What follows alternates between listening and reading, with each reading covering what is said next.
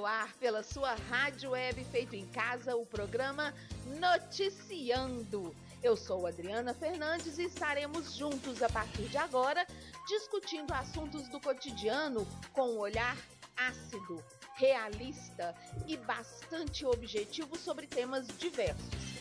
Quer participar? Tem algo a nos dizer? Envie mensagem de texto para o WhatsApp 31 99947 8290. 31 99947 8290. Vem comigo! Olá, meu povo, olá, minha pova. Espero que estejam todos muitíssimo bem nesta noite de sexta-feira. Aqui em Belo Horizonte tá frizinho. Como é que tá aí onde é que você mora? Essa época agora vai ser 12 para Leão, mas faz parte. Eu estou aqui com a minha água para variar, porque a gente não pode beber trabalhando, né? Se não fosse isso, com certeza eu estaria com o meu vinho. Estamos aqui ao vivo com o Gabriel Nonato, que já chegou no na nossa live no Facebook. Sirley, que já chegou na nossa live no YouTube. Fabi Brasil, que já chegou na nossa live no TikTok.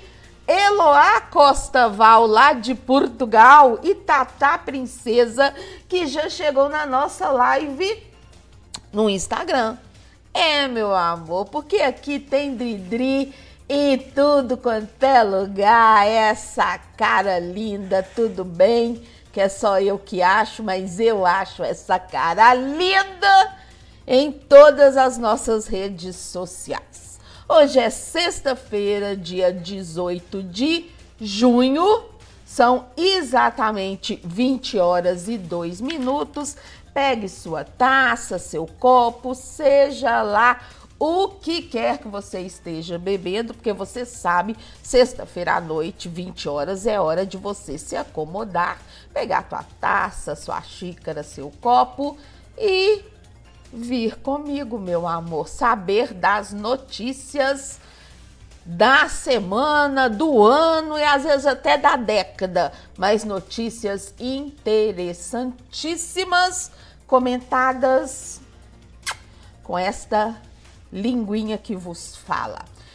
Como eu já mencionei, estamos ao vivo pelo facebook.com barra rádio web feito em casa 1, pelo Instagram arroba noticiando.adrifernandes e também pelo Instagram arroba rádio web feito em. Estamos pelo canal Adriana Fernandes no YouTube e, claro, pelo site da rádio que tem a programação mais diversificada do mundo www.radiowebfeitoemcasa.com.br. E hoje nós vamos falar sobre a criminalização do stalking. Você sabe o que é stalking? Sabe? Não vou te contar daqui a pouquinho. Sobre um perfume exclusivo criado pela Boticário, uma história muito linda sobre um homem confundido com um peru, gente. Um homem foi confundido com um peru. Vocês vão saber no que que deu isso. Vamos falar também sobre a tripulação daquele navio Evergreen que ficou preso lá em Suez há coisa de um ou dois meses. Vamos falar sobre escravos que eram mantidos pela Igreja Católica. Vamos falar sobre a situação dos homens na lista da vacinação da Covid. E no momento terapia, a gente vai falar um pouquinho sobre exaustão mental. Como reconhecer que é hora de dar uma pausa. Já peço desculpa quem está no meu Instagram, no Noticiando, que a iluminação tá péssima, eu não estou no local que sempre faço, tanto que vocês devem estar me vendo com lençol aqui atrás. Estamos em obras, então eu já peço desculpas e se a imagem estiver ruim, meu amor, corre para o site, pro site da rádio, porque lá tá bom demais. Eloá já tá aqui com vinho, com uma taça, que ela não é boba nem nada. Doutora Michele Siqueira e Lilian Clara já chegaram, então, meu amor, faça como essa turma. Vem comigo, porque o programa hoje tá bom demais da conta, só. Fica comigo. Adote um animal de estimação e apadrinhe um bichinho ou um protetor de animais na sua região. Se não conhece, busque no Google e doe dinheiro ou ração com regularidade, pois todos os dias animais são resgatados em estado deplorável. A Rádio Web Feito em Casa apoia a adoção e posse responsável de animais de estimação. Você guardei o amor que nunca soube dar o amor que tive. Rádio Web feito em casa.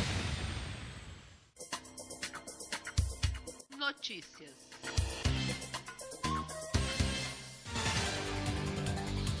Pois muito que bem. Hoje o resumão tá imenso, mas tá grande. Tá grande demais da conta. Vamos começar o resumão da semana. Aliás, eu quero fazer comentários sobre duas notícias que eu até não ia trazer para o resumão, mas eu resolvi trazer. Primeiro, a questão desse serial killer de Goiânia que está sendo perseguido e que está envolvendo aí um misticismo. Eu já vi até vídeo dizendo que ele está com o livro de São Cipriano então ele está protegido pelos demônios e que ele só pode ser pego por alguém que tem verdadeira fé em Deus. Blá, blá, blá, blá, blá. Mentira do caralho. Tudo bem, se você acredita, vale para você, mas não vale para o resto do mundo. E não, meu amor, ele pode até achar que ele pratica magia negra, mas não é porque um maluco enfia coisas na cabeça que seja verdade, tá? Então me ajuda aí porque ele diz que ele pratica magia negra. Algumas pessoas corroboram isso, mas como eu falei, não é necessariamente verdade. Ele é alguém esperto pra caralho, alguém que não tem pena de, de ninguém, de nada, nem de si mesmo, alguém que, induzido pela força mental de fazer o que ele acredita que é uma missão, ele consegue passar por situações que ser humano normal não passaria. E é só isso. É apenas isso. Não há nada de sobrenatural. Outra coisa que eu quero comentar é o Gil Starley de Contagem, que está desaparecido. Você da região de Várzea das Flores, pega seu carro, dá uma rodada por aí. Ele partiu nessa direção.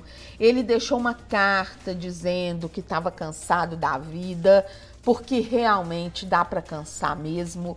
Né? O Gil é deficiente físico, o Gil teve seu auxílio negado, tem que trabalhar apesar das limitações, não consegue colocação. Nessa pandemia é tudo muito difícil. Ele é humorista, então se porventura haveria uma possibilidade dele fazer shows com a pandemia, isso tudo acabou. Enfim, é mais uma pessoa que tá com a cabeça cheia de problemas, como todos nós, e que está passando por um momento de muita fragilidade. Então, vale muito a pena. O Boi até me ligou hoje, a gente conversando sobre isso. Vale muito a pena a gente refletir sobre, sobre essas questões, do quanto a gente, né, vou falar, tem a ver com o que eu vou falar hoje no momento terapia, que é a exaustão mental, em todos os sentidos, ou porque você trabalha demais, ou porque você está desesperado, porque você não consegue alavancar sua vida. Enfim, Tem hora que você tem que dar uma pausa, parar para pensar, rever seus planos. E é isso que o Gil tinha que estar tá fazendo. Gil, volta aí, a galera te adora. E espero muito que o encontrem. Bom, Jornal Estado de Minas no resumão, para quem não sabe, eu não entro nos pormenores da matéria, eu discuto apenas a chamada, porque é um resumão mesmo. Estado de Minas Internacional, portal UAI. Homem é condenado a 15 anos de prisão por esquartejar e comer a mãe. Aliás, antes, voltando a falar com quem está aqui comigo no meu Instagram, o meu Instagram tá muito ruim, não só por causa de, de imagem, de, de luz, iluminação, mas também porque eu tive que colocar o celular numa posição que vocês não veem o que está atrás de mim, porque tá uma zona isso aqui. Então, você tá me vendo de ladinho, você vai continuar me vendo de ladinho, desculpa, que eu preciso falar para as câmeras que estão aqui em frente na live, mas você sabe que de ladinho também é muito bom, né, gente? De ladinho também é gostoso, gente. Bom, homem é condenado a 15 anos de prisão por esquartejar e comer a mãe. Após discussão, assassino teria cortado o corpo da mãe com serra de carpinteiro e facas de cozinha e se alimentado da carne durante 15 dias. Isso é uma matéria de. Isso aconteceu em Madrid, na Espanha. Gente, como eu falo no feminicídio, como eu falo em todos os casos de violência, a gente sabe quando a pessoa não vale nada. Ainda que a gente não acredite que uma hora ela vá surtar e matar, e principalmente matar, esquartejar e comer, mas a gente sabe quando a pessoa não vale nada. Eu insisto muito no fato de que a gente tem que aprender a analisar as pessoas, a se afastar de situações e de pessoas que podem te colocar em risco. Não é só ex-marido, não é só ex-mulher. É pai alcoólatra, é irmão viciado de, em drogas, sabe? É mãe maluca. Ah, ele não seria capaz de fazer nada comigo. Será que não? Será que não? Homem é condenado a 15 anos de prisão por esquartejar e comer a mãe durante 15 dias. Ele se alimentou da carne dela. E aí você acha que você tá livre de alguma coisa nessa vida? Tá não, amor. Tá não. Portal UOL, teve caderno TV e famosos. Após descobrir traição, a atriz vende aliança de casamento para reformar a casa. Gente, que delícia! Quando eu li essa, essa manchete. Após descobrir traição, a atriz vende aliança de casamento para reformar a casa.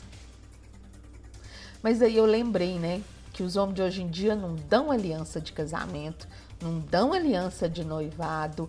E quando dão é a casa aliança daquele ferro fosco, né? Esqueci até o nome daquele trem que não vale bosta nenhuma. Tá na hora da gente começar. Tá na hora não, a merda. Já passou da hora da gente acordar para o que a gente quer na vida. E se dar mais valor. Uma mulher que aceita trazer um homem para dentro de casa e ponto. Ai, de uns anos para cá eu venho desconfiando disso. Claro que não justifica você sair da sua casa se você já tem uma casa montada para ir para casa de alguém, pagar aluguel, etc. Mas aqui, Se o cara quer começar uma vida com você, e se você já tem sua casa, tudo bem, então ele entra com os móveis, que tal? Não, mas o cara vem só com a roupa do corpo e a gente acata. Nem aliança um excomungado não traz. E quando traz é aliança de prata folheada a ouro. Ai, gente. Bom, fica a dica. Não vou nem entrar em pormenores, não, porque quero falar disso não. Jornal Estado de Minas. Portal Uai. Ainda no resumão da semana, que você só tem no Noticiando pela Rádio Web Feito em Casa. Denúncia. Médicos da Petrobras receitam ivermectina a empregados com Covid. Federação Única dos Petroleiros diz que médicos da estatal estão receitando medicamento que não tem eficácia a funcionários com Covid. Petrobras nega.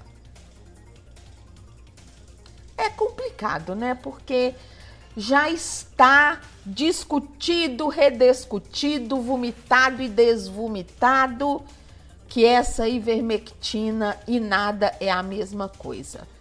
Convém apurar, porque se de fato a, a, a Petrobras está fazendo isso, gente, sabe? É, é caso de, de denunciar e de pegar pesado, porque é vidas que estão em risco.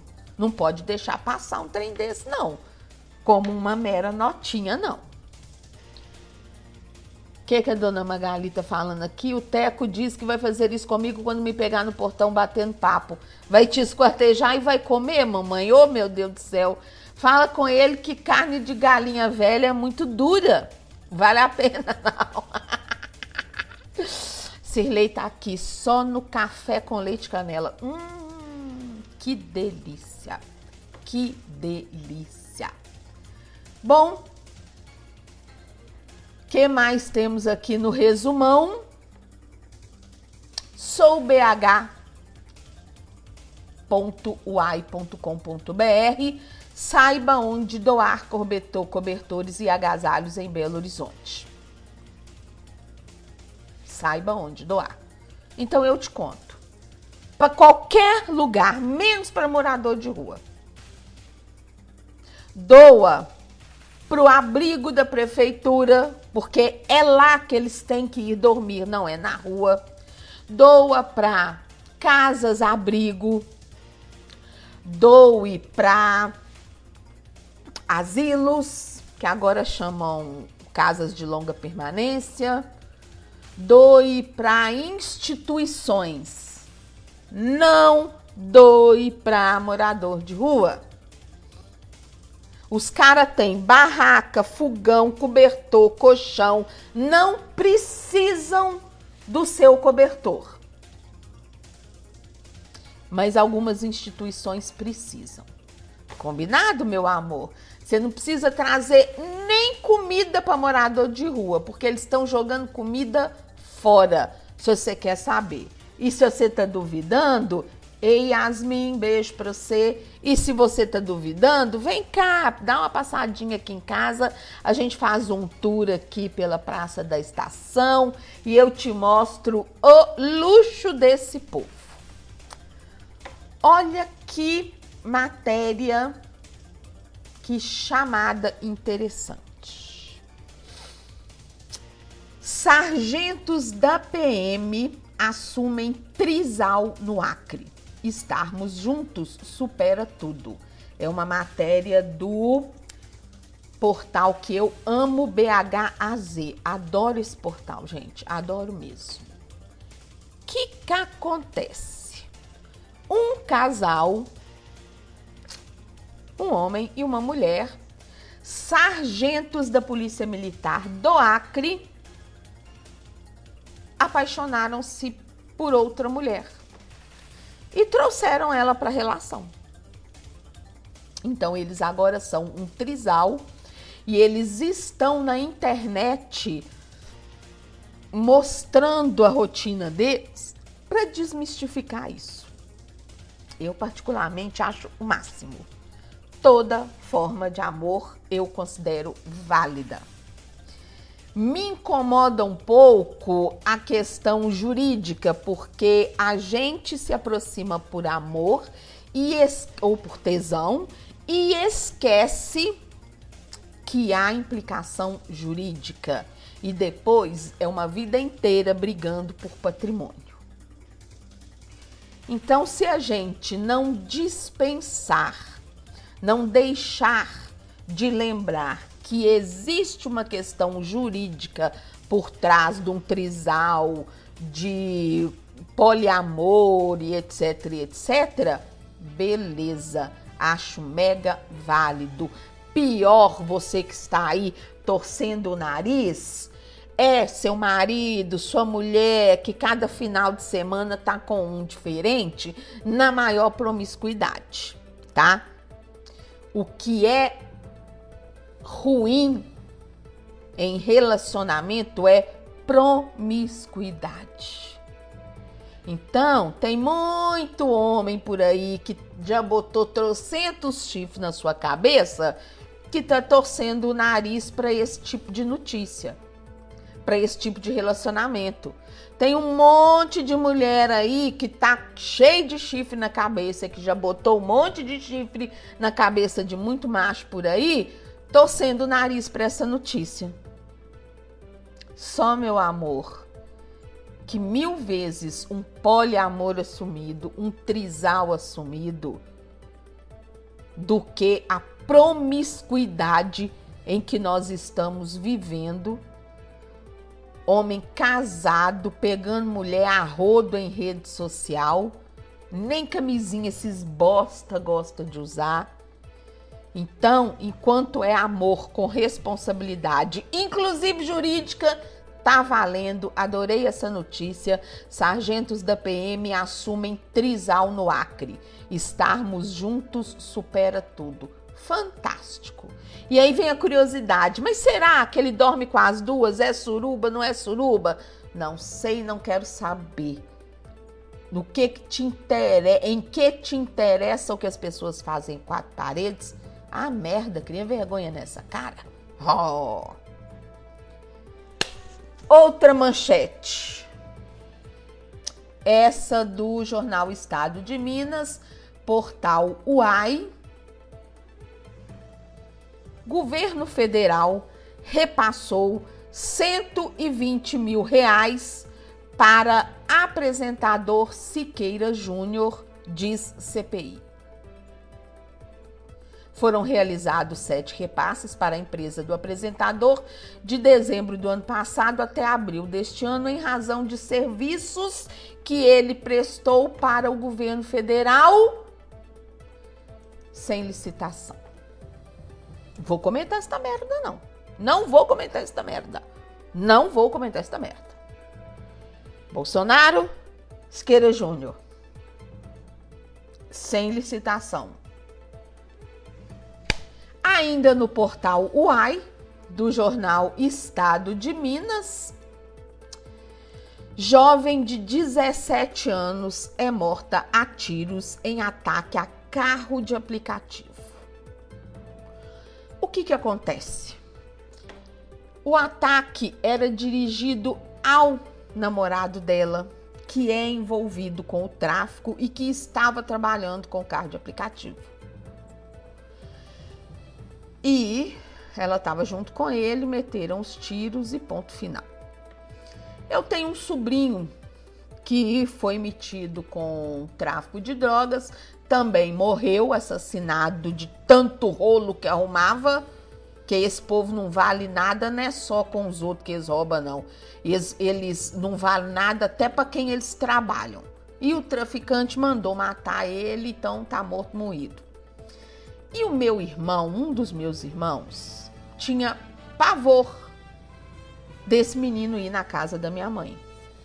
E meu irmão falava: Uma hora vão meter tiro no Lucas e esses tiros vão pegar na senhora.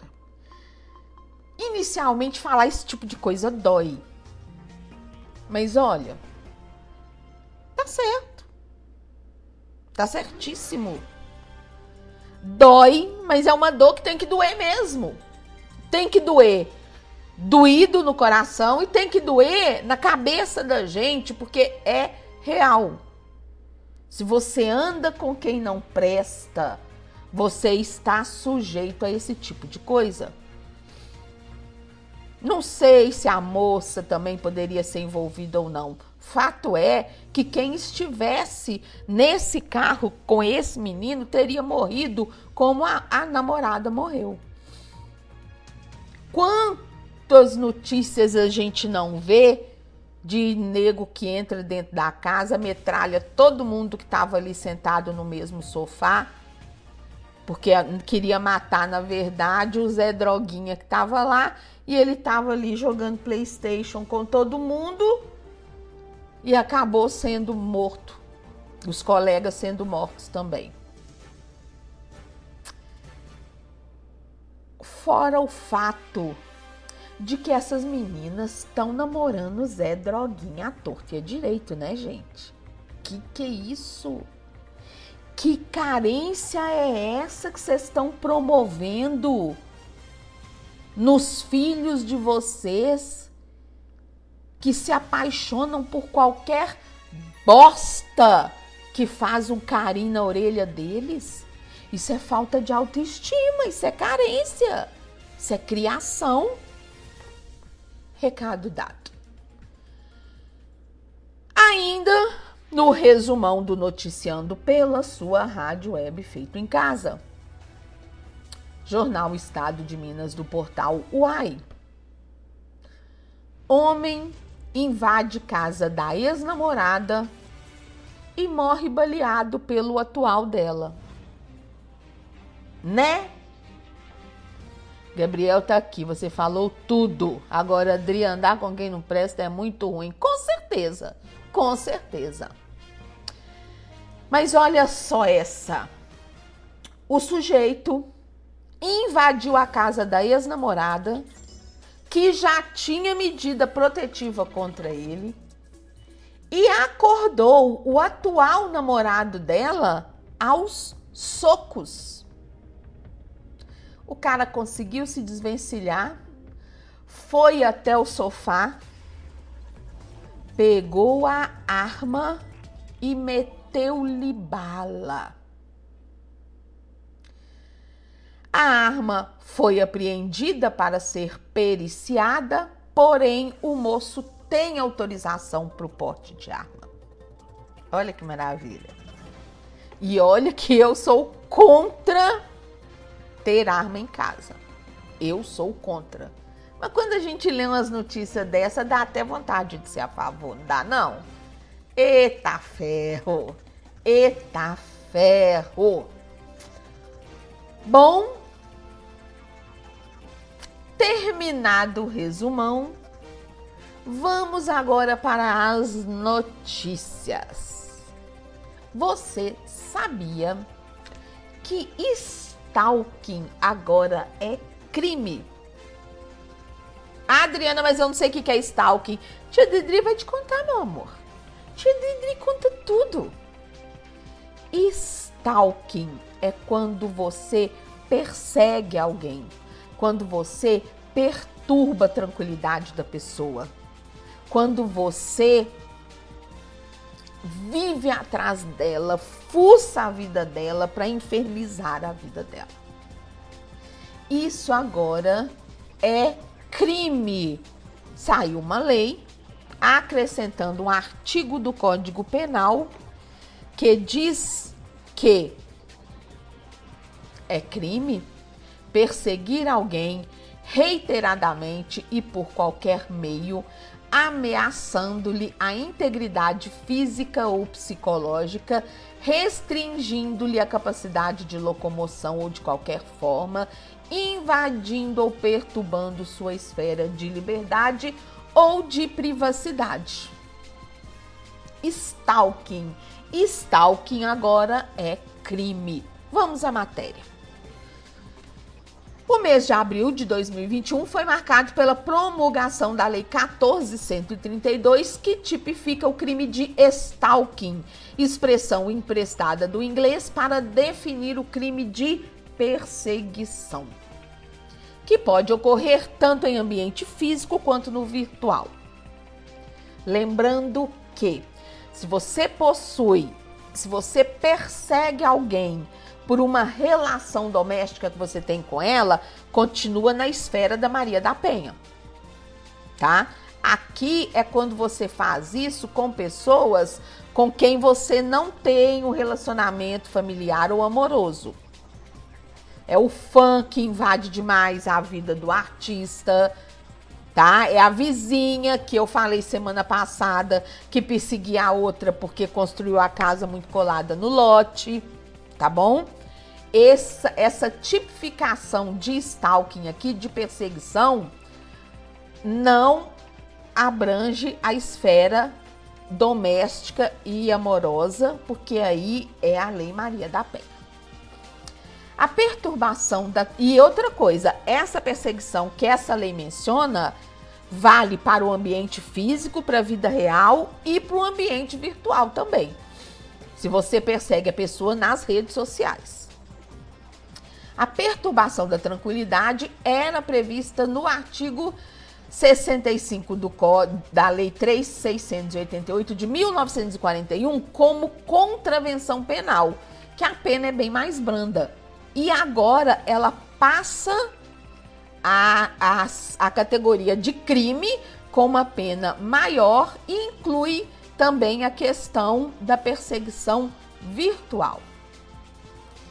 Esse novo texto trata as tentativas persistentes de aproximação física, recolhimento de informação sobre terceiros. Sabe quando a pessoa vai nas redes sociais da gente buscar informação para fuder a gente? Envio repetido de mensagens, bilhetes, e-mails e aparições nos locais frequentados pela vítima. Sabe aquele cara que foi morto pelo cunhado da Ana Hickman, ele é um típico stalking. Seria enquadrado nessa lei. O que, que o Boitatá tá falando aqui? Ele sabe o que é estátua ou stop. Stalking ele não sabe. Ai, Boitatá, bestalhão. Beijo, boi. Bom,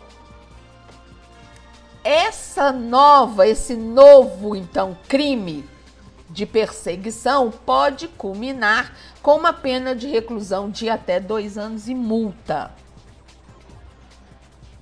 Que a gente sabe, quando a pena é menor que quatro anos, você não vai preso. Você pode fazer um acordo ali com o Ministério Público e converter em prestação de serviço comunitário, em cesta básica, etc, etc.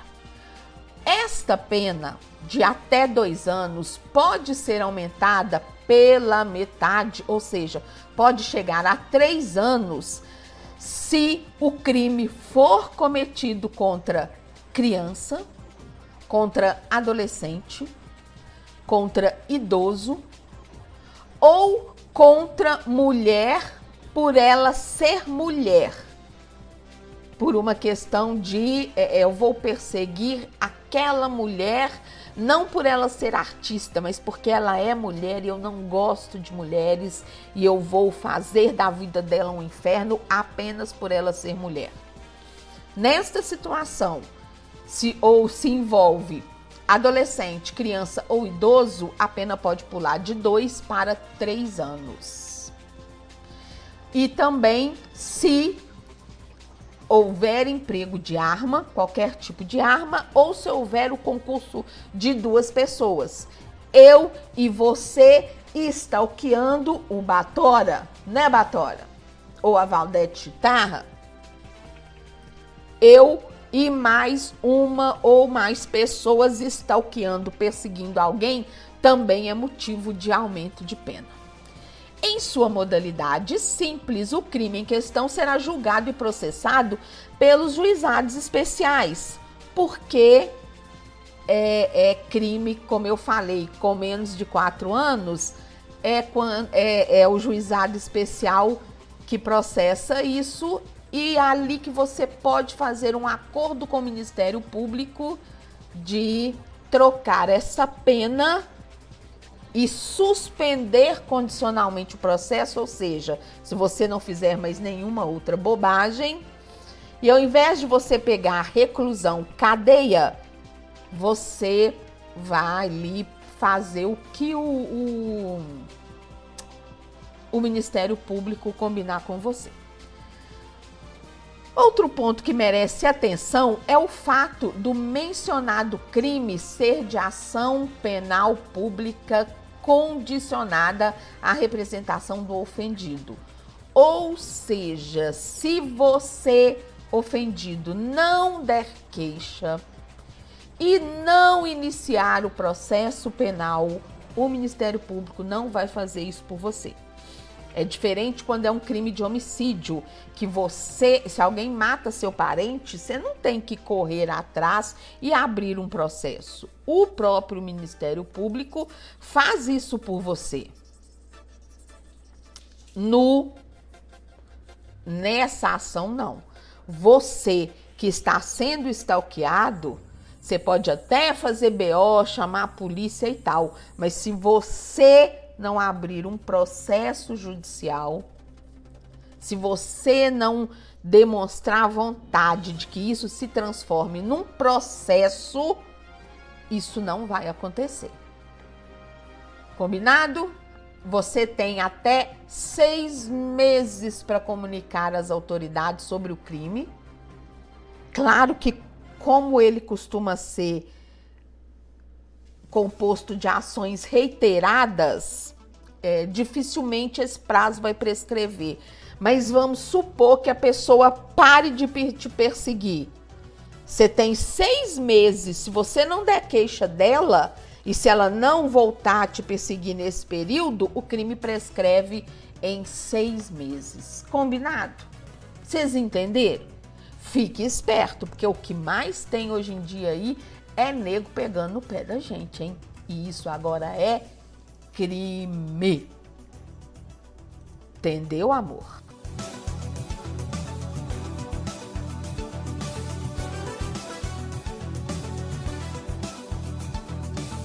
Agora presta atenção. Portal UAI, Jornal Estado de Minas. Boticário refaz perfume para mãe se lembrar de filho vítima da Covid. Gente, essa história é linda demais. Perfume que Dona Wanda usava para agradar ao filho já tinha saído de linha. E aí, a Boticário soltou, com até vontade de chorar falando um trem desse. Ai, a Boticário soube que ela se abraçava ao vidro vazio de perfume quando ela sentia saudade do filho. Ai, gente, que dó. Vamos lá.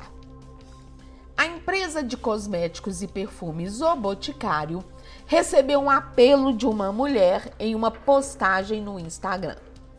Ela queria que a empresa voltasse a produzir um perfume que saiu de linha. Karine Leão contou nos comentários de uma publicação da marca a história de Dona Wanda. Ela perdeu o filho, Alexandre Terra, por complicações da Covid em 4 de março. Alexandre era casado com a irmã da moça que contou essa história, da Karine. No texto, a Karine explica que se comoveu com a situação da mãe do moço, a dona Wanda, ao vê-la abraçada a um vidro de perfume vazio. O cheiro a lembrava do filho que havia morrido. Karine afirma que pensou em comprar outras unidades do produto, mas percebeu que o perfume não era mais fabricado e resolveu fazer o pedido à marca. É um apelo. Volte a fabricar esse perfume, nem que seja uma edição limitada Preciso comprar o perfume para essa mãe. Ai, gente, eu não consigo ler isso sem chorar. Preciso comprar o perfume para essa mãe sentir o seu filho amado um pouco mais perto. Fui lá na casa dela com uma missão que partiu meu coração Levar os pertences do meu cunhado, que morreu dia 4 de março de Covid, deixando minha irmã viúva e minha sobrinha de 15 anos órfã de pai. Ao chegar à sua casa, uma casa amarela, florida, cheirosa, vi Dona Wanda muito triste. Ai, ai. Chorava, segurando um vidro de perfume do boticário. E esse vidro tinha menos que um dedinho de perfume. Aquela cena mexeu comigo profundamente pois é claro que a dor da partida do seu filho havia destroçado Dona Wanda. É visível. Aquele perfume era o tesouro para ela. Perguntei a ela e me respondeu quase sem conseguir falar. Esse perfume era o favorito do meu filho. Eu só usava quando ele vinha me visitar. Ele dizia que esse perfume tinha um cheiro de mãe. Ela abraçou o vidro e eu não contive as lágrimas, igual eu aqui, né?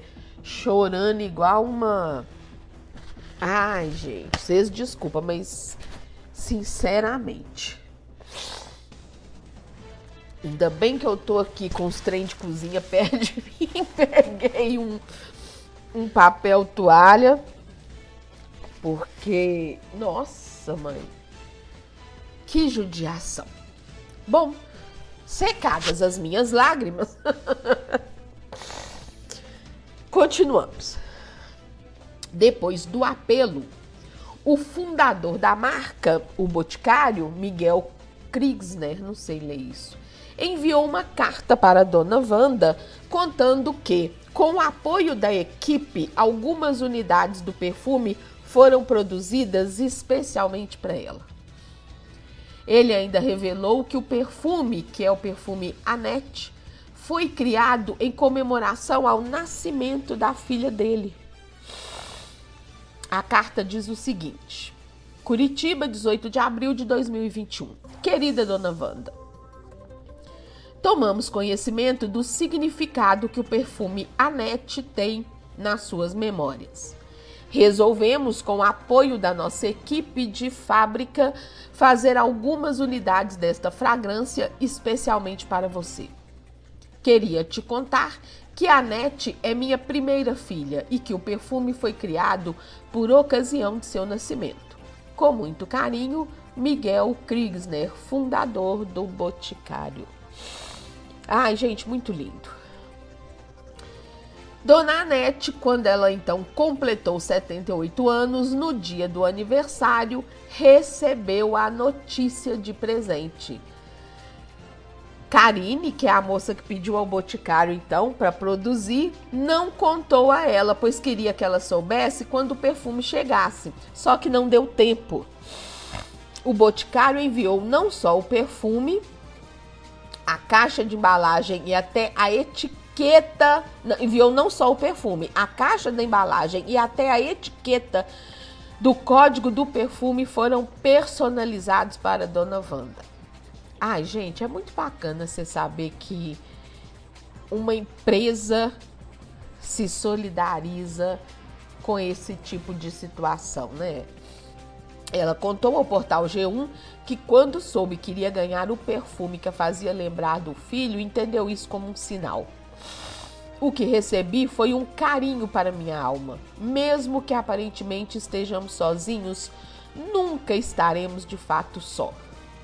Sempre haverá alguém para nos ajudar, nos levantar, nos acolher. Isso é a lição que eu tiro e que eu gostaria de passar para todo mundo. Eita ferro! Eu não sei vocês, mas uma mãe que perde o filho, gente, e só falar isso já me massacra, né? Muita maldade. Que perde um filho para Covid, mais ainda o coração da gente dói.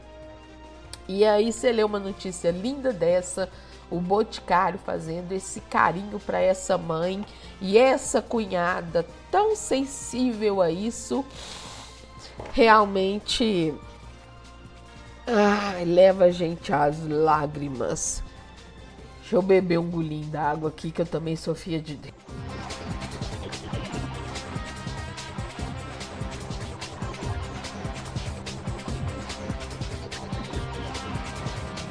Pois muito bem, você que está ouvindo o Noticiando pela Rádio Web Feita em Casa, aqui ó, Eloá chorou junto.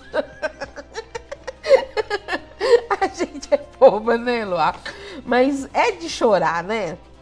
Poxa vida, né? É, é... A gente chora não só porque a história é muito linda, mas pela perda. Enfim, Obrigada pela solidariedade, Eloá. Pelo menos são duas bobas chorando juntas. Ai, meus deuses. E você que, como a Eloá, está ouvindo noticiando pela sua rádio web feito em casa. Vamos a mais uma notícia. Também do Portal AI, também do Jornal Estado de Minas. Caçadores confundem homem com peru e atiram em seu peito. Vítima foi levada em estado grave para um hospital da região no estado de Missouri, nos Estados Unidos. Missouri, Missouri, não sei falar estranho. Gente, puta que pariu. Onde é que uma pessoa pode ficar andando assim num lugar onde se caça? Que falta de, de, de, de noção Uai, gente, se é uma área de caça, você não pode transitar. Não é esquisito? Bom, um homem foi baleado ao fazer trilha no condado de St. Charles, no Missouri, Missouri, nos Estados Unidos, após ser confundido com o peru por caçadores no sábado, dia 8 de maio é mole o que mais. Pelo Facebook, o Departamento de Polícia do Condado diz que atendeu ao chamado e que está apurando o ocorrido, mas não informou a identidade do homem baleado e nem a identidade do caçador.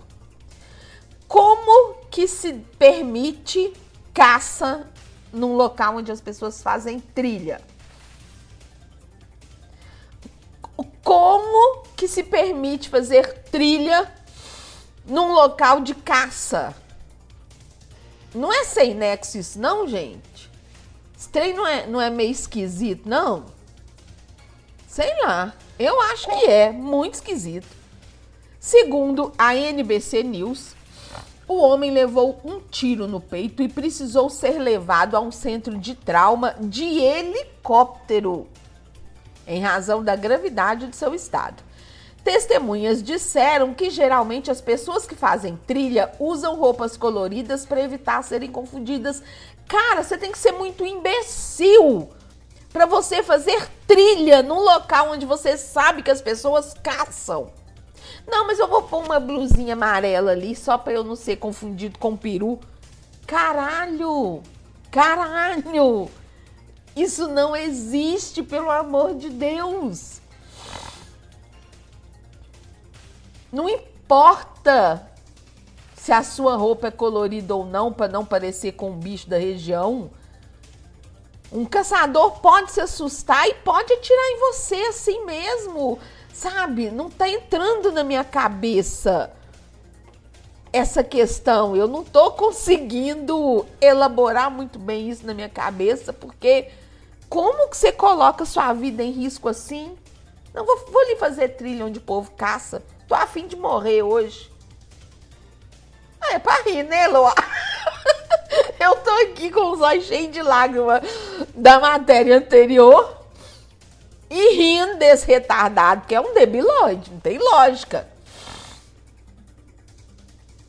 Ah, meu Deus. A caça era, era administrada pelo Departamento de Conservação do Estado e Perto da entrada da trilha tinha uma placa que indicava que a caça ao peru aconteceria até às 13 horas.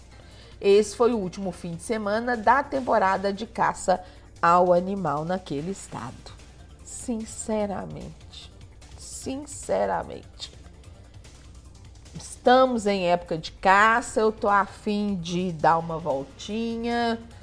Então eu vou pôr uma blusinha cor-de-rosa, porque não existem perus cor-de-rosa. E se existir, não tem importância não, que, sei lá, tô afim de morrer hoje, se morrer eu tô morrido. Ah, sinceramente, sinceramente, o povo é muito sem noção.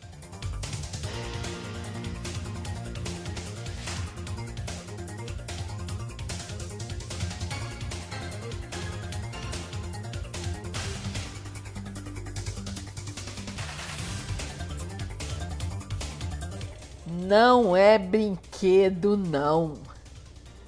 É uma que parecem duas. Canal de Suez. Caderno Mundo do G1, vocês devem lembrar daqui. Olha que existe, né? Pois é. Tem, existe gente debilóide assim e existe peru cor-de-rosa assim, né? Vocês devem lembrar que um navio ficou encalhado lá em Suez, no canal de Suez, há um tempo atrás, comprometendo inclusive o comércio na Europa, porque era um navio que trazia mercadoria da China. A China é um dos maiores produtores de muita coisa no mundo. E agora, o Caderno Mundo do G1 nos conta o seguinte: Canal de Suez porque a tripulação do Ever. Ah, eu falei Evergreen, Ever Given. Ainda está presa na embarcação e pode passar anos por lá. Teve um outro navio que agarrou também num canal, não, não lembro se foi em Suez também, e um tripulante ficou responsável pelo navio e só saiu de lá 20 anos depois, quando a demanda jurídica terminou.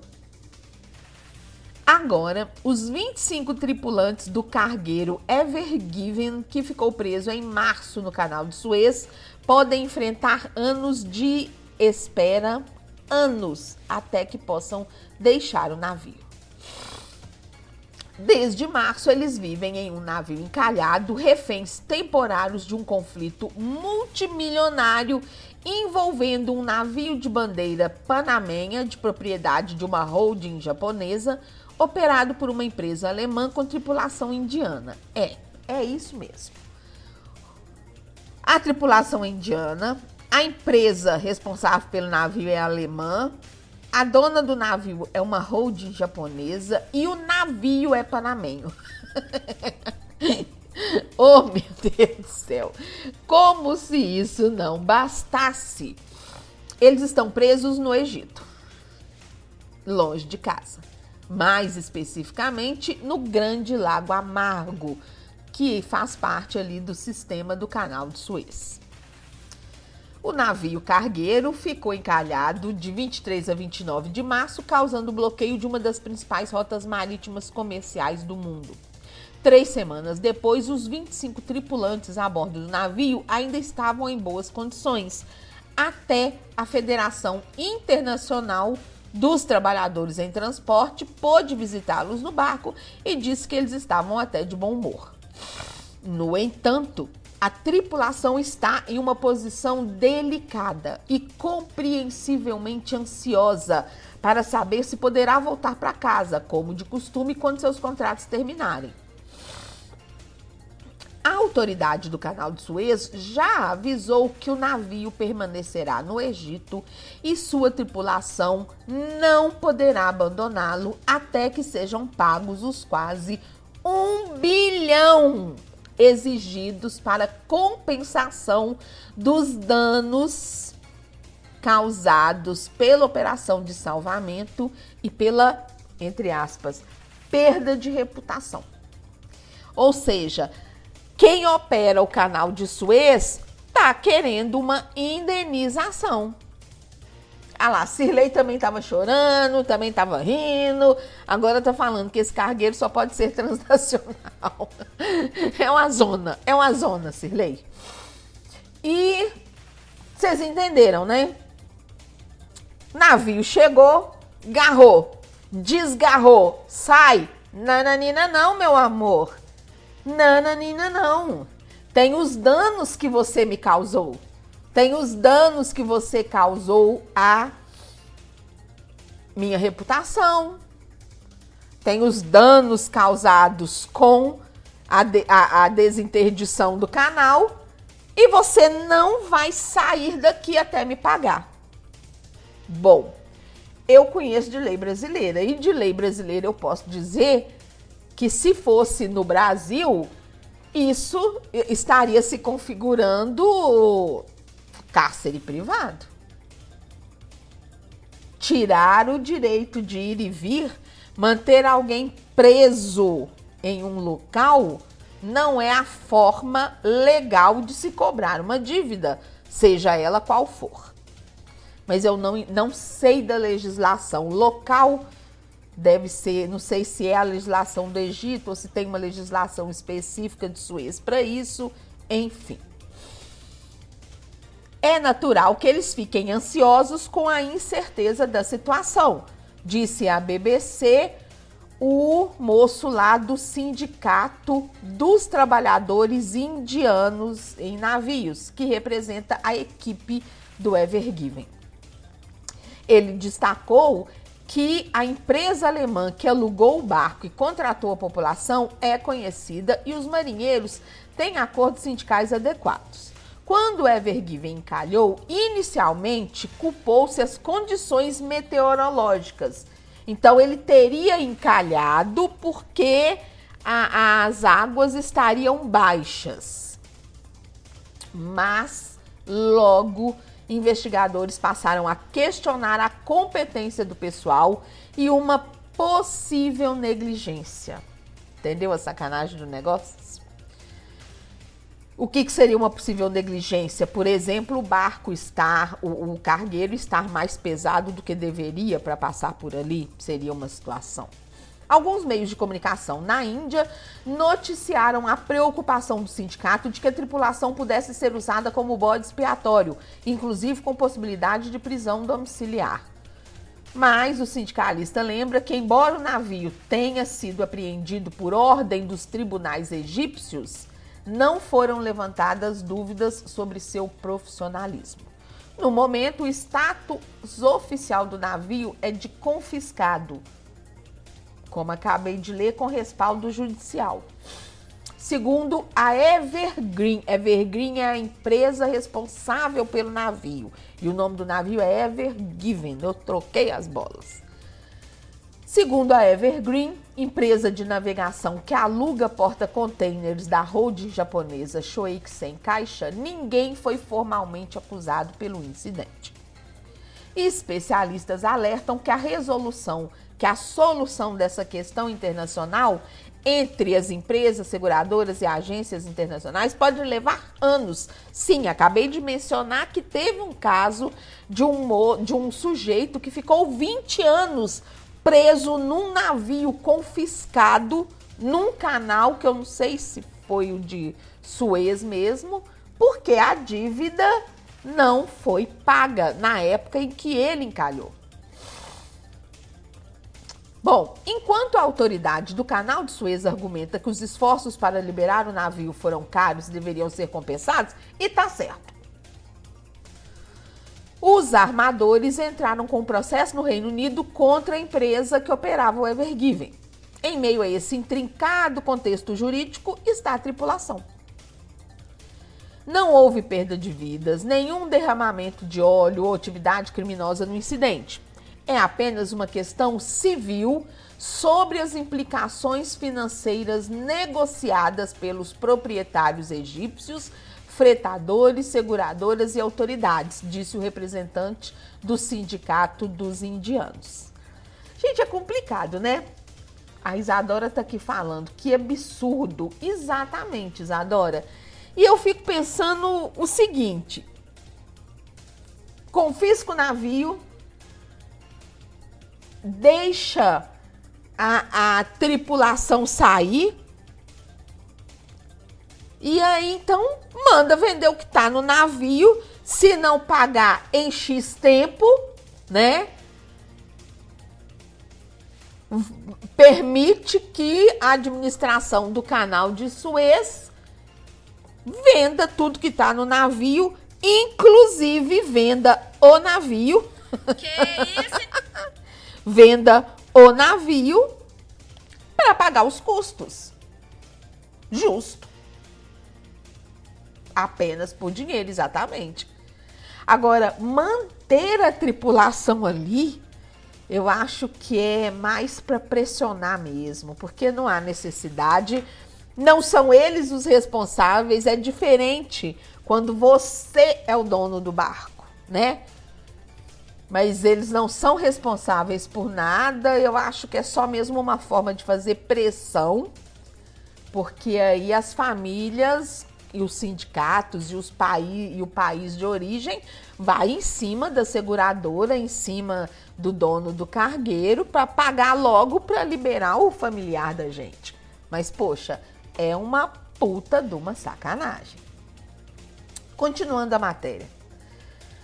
Parece que, lembrando, né, que eu já falei, que teve caso em que um, um, um uma, um rapaz de uma tripulação de um outro navio ficou 20 anos preso no navio. A Isadora está perguntando: será que direitos humanos não se aplica? Egito? Direitos humanos? Oh, quem dera! Quem dera! Porque o barco está confiscado pelo pessoal do Egito, que o canal de Suez pertence ao Egito. E o Egito não é signatário da Declaração dos Direitos Humanos, dos acordos sobre direitos humanos. Oriente Médio, meu amor, e direitos humanos é, é nada. Direitos humanos no Oriente Médio é nada. Bom, parece que a tripulação indiana a bordo do Ever Given terá que estar preparada para uma longa prisão. Pelo lado positivo, a investigação concluiu que não houve violação dos contratos do pessoal do navio e que todos receberam e continuarão recebendo salário. É por isso que nesse momento não se considera como um caso de abandono como o do marinheiro Mohamed Aisha, que foi obrigado a ficar quase quatro anos no navio abandonado na costa sul do Egito. As autoridades só queriam permitir que o então Aisha deixasse a embarcação quando o dono do navio encontrasse um substituto para o lugar dele ou quando o navio fosse vendido, que é o que vai acontecer agora com esses indianos. Eles vão ficar lá até o navio ser vendido ou então até que tragam outras pessoas para substituí-los. De acordo com a Federação Internacional de Trabalhadores em Transporte, no Egito, oficiais a bordo de navios detidos ocasionalmente acabam em um status equivalente à prisão domiciliar, muitas vezes por anos. Não é a primeira vez que a tripulação de um navio fica presa contra a sua vontade. Em junho de, 60, de 1967, isso já acontecia. 15 navios que passavam pelo canal de Suez foram pegos no fogo cruzado entre Israel e o bloco formado pelo Egito, Síria e Cisjordânia durante a chamada Guerra dos Seis Dias. Enquanto o conflito estava sendo resolvido, os barcos ancoraram no mesmo lago onde está agora o Ever Given para não virarem alvos. A guerra terminou em 10 de junho com a derrota dos três países árabes, mas o Egito manteve o bloqueio e os navios não puderam partir. Graças a negociações diplomáticas, alguns dos marinheiros partiram duas semanas depois. Mas o resto da tripulação ainda ficou preso na época por três meses. Enfim, o que, que será que vai acontecer com esse povo? São não podem impedir que entre comida quando o estoque deles acabar. Mas que complicado, né? Você prender pessoas para obrigar uma empresa a quitar prejuízo que você teve. Como falei com a Isadora aqui no TikTok, Direitos Humanos Neca de Catibiriba. Neca de Catibiriba.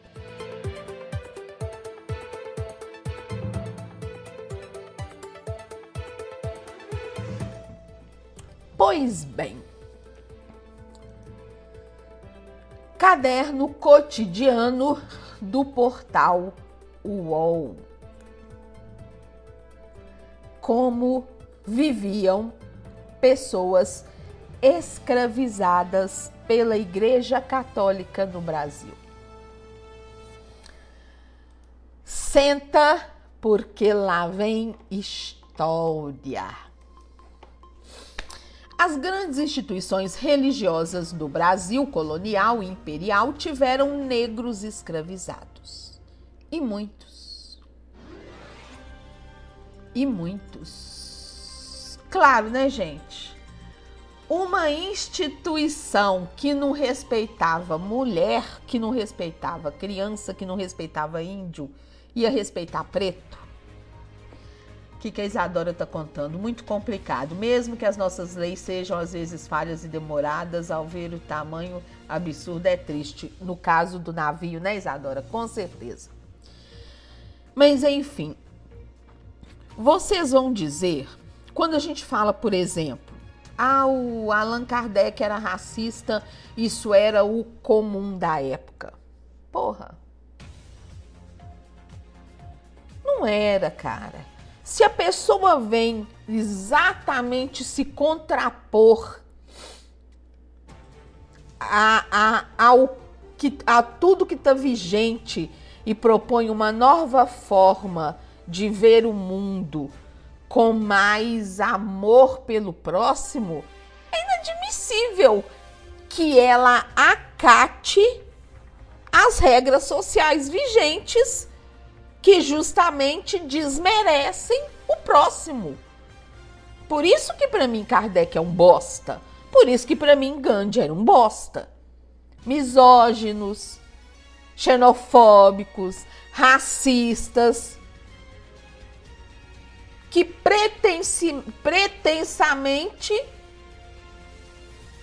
amavam o próximo e alardeavam o amor pelas pessoas menos favorecidas. Preto não era menos favorecido, não, ô carai.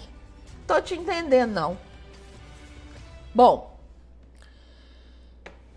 pesquisas recentes apontam. Então, voltando a essa questão, se um Kardec, um Gandhi, colocavam todo mundo merecedor de nobres sentimentos, menos as mulheres e os pretos, a Igreja Católica que ia ter dó desse povo? Não ia mesmo, né? Vamos lá. Pesquisas recentes apontam para um número de escravos muito acima da média do que havia nas grandes propriedades rurais. Práticas de incentivo à procriação para aumentar a quantidade de mão de obra. E até mesmo uma tabela de preço para quem quisesse comprar a alforria, com critérios específicos para precificar cada ser humano a Igreja Católica tinha um número de escravos muito maior do que se costumava ter nas grandes fazendas, porque ela vivia de vender escravo e estimulava a procriação entre eles para ela ter mais escravinho para vender. Sirley já até pegou a pipoca para ouvir a história. É isso mesmo.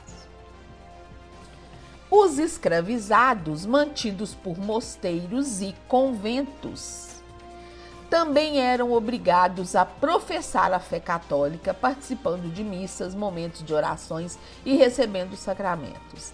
Gente, eu não vou aceitar que qualquer pessoa, qualquer entidade que pregue o amor ao próximo escravize alguém ou considere alguém menor do que quem está no comando dessa instituição. Significa que ele não vive o que ele prega e o que ele exige de você. Exige de você um amor ao próximo que Jesus teria ensinado. Mas se for preto, você não precisa amar, não. Se for mulher, também não. Que essas vadias comeram maçã lá, sacanearam com Adão, então também não precisa não. Vocês conseguem perceber o quanto isso é sórdido, o quanto isso é hipócrita, o quanto isso é canalha e o quanto você está atrelado a uma instituição, seja que igreja for, seja o Espiritismo de Kardec, seja o caralho a quatro, o quanto você alimenta uma instituição que nunca valeu bosta nenhuma. Ai, ai, ai. Os que se rebelavam, os pretos escravizados pela Igreja Católica, que se rebelavam, principalmente quanto à conversão, costumavam ser punidos com castigos de forma exemplar. Igreja Católica sabe fazer isso muito bem. Com intensidade suficiente para convencer os demais a não repetir gestos de, de desobediência. De quebra, a luta pela aquisição de liberdade, ou seja, a compra de uma carta de alforria, costumava ser mais difícil para um escravo de ordem religiosa do que para alguém que estivesse sob o jugo de um senhor leigo de uma fazenda, por exemplo. Por outro lado, a libertação dos escravizados por mosteiros e conventos ocorreu 17 anos antes da assinatura da Lei Áurea, em 1871. E a Lei Áurea foi só em 1888, se não me engano. Autor do recém-lançado livro Escravos da Religião, o pesquisador da Universidade Federal Fluminense e idealizador do podcast Atlântico Negro, o historiador Vitor Hugo Monteiro Franco, revira arquivos da Ordem de São Bento desde 2014. O material foi tema de sua iniciação científica, de sua monografia de conclusão de curso, de seu mestrado e agora está sendo esmiuçado em seu doutorado. Uma das principais descobertas foi o próprio termo escravos da religião. Não foi um termo que o autor criou, é o termo na época que encontrou o livro de batismos. É, é o, que ele encontrou o livro de batismos, na época já mencionava esse termo. Na ocasião, ele estava analisando os registros de nascidos do século XIX em uma propriedade rural mantida mantida por beneditinos na Baixada Fluminense. Na hora de qualificar os pais, o monge não os qualificava como escravos da Ordem de São Bento, mas sim como escravos da religião. Para o pesquisador, residia aí uma diferença fundamental entre o modo de vida dos escravos mantidos por uma instituição religiosa.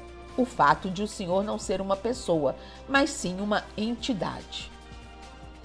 Parece simples, mas não é.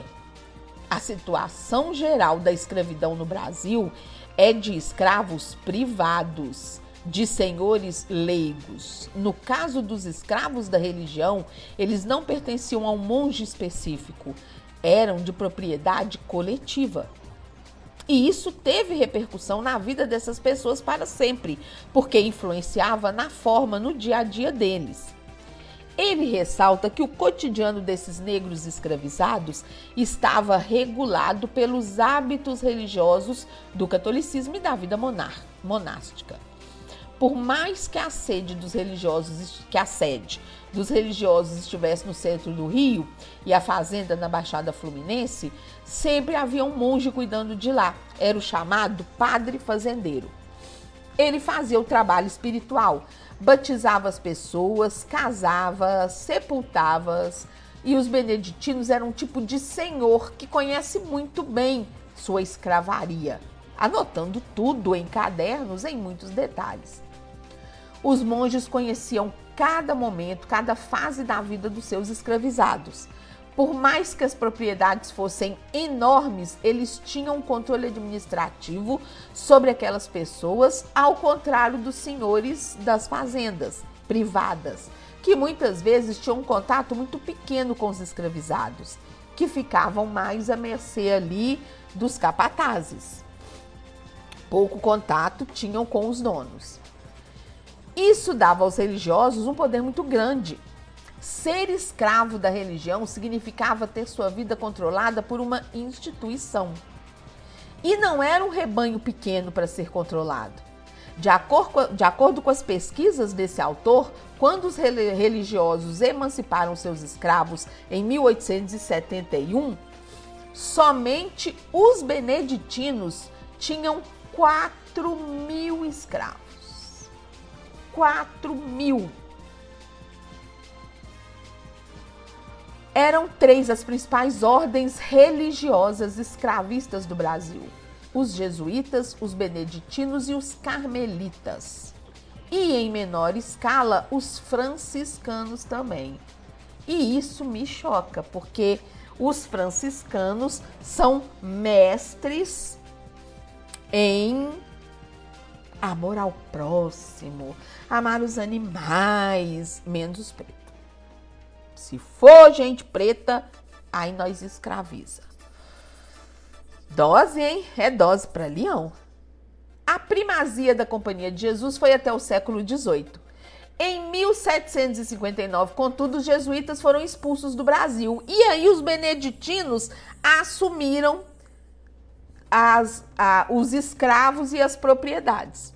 Durante o século XIX, ou seja, no decorrer de 1800 e alguma coisa, a fazenda dos beneditinos costumava ter um número constante de 130 escravos. Destoava muito das outras fazendas da região, em que havia uma média de 10 escravos por senhor, 13 vezes mais. Mas havia outras propriedades, como em Jacarepaguá, em que os religiosos tinham mais de 300 escravos. E em Campos dos Goitacazes, onde tinham 700. É muita coisa, gente. E essas são apenas as três maiores propriedades dos monges de São Bento. É muita gente. Era a principal ordem escravista do Brasil nem se considera que a Ordem de São Bento fosse uma grande propriedade de, de, de, proprietária de escravos. Ela era uma mega proprietária. Estava muito acima dos proprietários. Os monges beneditinos eram a elite da elite escravagista do século XIX. Que loucura! Uma maneira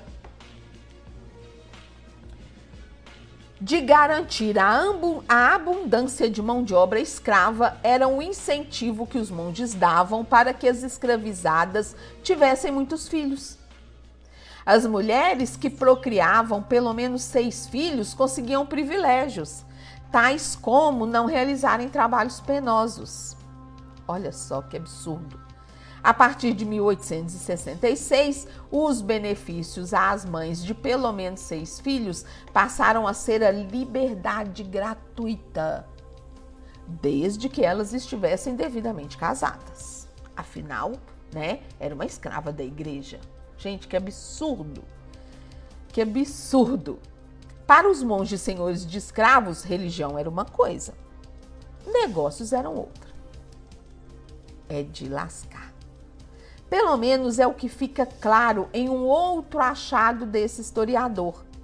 Nos registros de batismo, a maior parte das crianças era registrada como sendo filho de mãe solteira, quando na verdade sabia-se quem era o pai. Mas havia uma razão econômica para isso. Acreditava-se que as ordens religiosas, de maneira geral, incentivavam o casamento por causa do valor cristão do matrimônio e também para um fator de incentivo da reprodução da comunidade escrava, do ponto de vista senhorial. Mas na hora de registrar, os filhos eram registrados como de mães solteiras. Isso não significa que as mães desses filhos não tivessem um relacionamento estável ou que vivessem na promiscuidade. A questão chave estava na propriedade da criança que nasceria dessa gravidez. Em caso de pai e mãe, sacramentalmente unidos, poderia haver uma discussão se o filho pertenceria ao senhor da mãe ou do pai. E o senhor e a escrava, se tivesse casada com escravo de outro senhor, e aí, a quem pertenceria a criança? As crianças só eram registradas em nome do pai e da mãe quando o pai e a mãe pertenciam ao mesmo à mesma fazenda, ao mesmo senhorio. Quando a escrava engravidava de escravo de outro senhorio, aí as crianças eram batizadas e registradas como filhos de mãe solteira para não se entrar em contenda, para não haver conflito em relação à propriedade. Era objeto mesmo, né, gente? É assustador ler esse tipo de coisa. Gabriel está dizendo: escravos não tinham que ser escravizados. Quem tinha que ser escravizado eram os donos, né? Tipo isso, né, Gabriel? Exatamente. Exatamente. Bom, esse tipo de conduta fez com que os beneditinos conseguissem manter um grande número de escravos no século XIX, mesmo com dificuldade para os latifundiários escravocratas. Porque para os fazendeiros, a partir de 1850, foi proibido o tráfico negreiro. Mas aí, o que, que os monges beneditinos faziam? Botavam as escravas para procriar. E aí, para eles, a, a, a, a mão de obra escrava só crescia. Foi possível entender que a instituição beneditina foi capaz de construir um sistema de gestão eficiente e duradouro, que garantiu o fornecimento de escravos para suas propriedades sem precisarem recorrer ao tráfico, o que seria ilegal. Eles, enquanto foi possível, eles compraram escravos mas comparado aos senhores de, de fazenda, eles compraram muito poucos escravos, porque a maioria dos escravos que eles conseguiram manter eram frutos de procriação ali dentro das suas propriedades. Bom, prática relativamente comum entre escravizados no Brasil, a compra da liberdade era mais difícil para um escravo da religião. Enquanto no caso daquele que servia a um senhor fazendeiro privado, bastava convencê-lo com acordos e um bom valor em dinheiro. No caso dos monges, não. Era preciso passar por um processo bastante formal.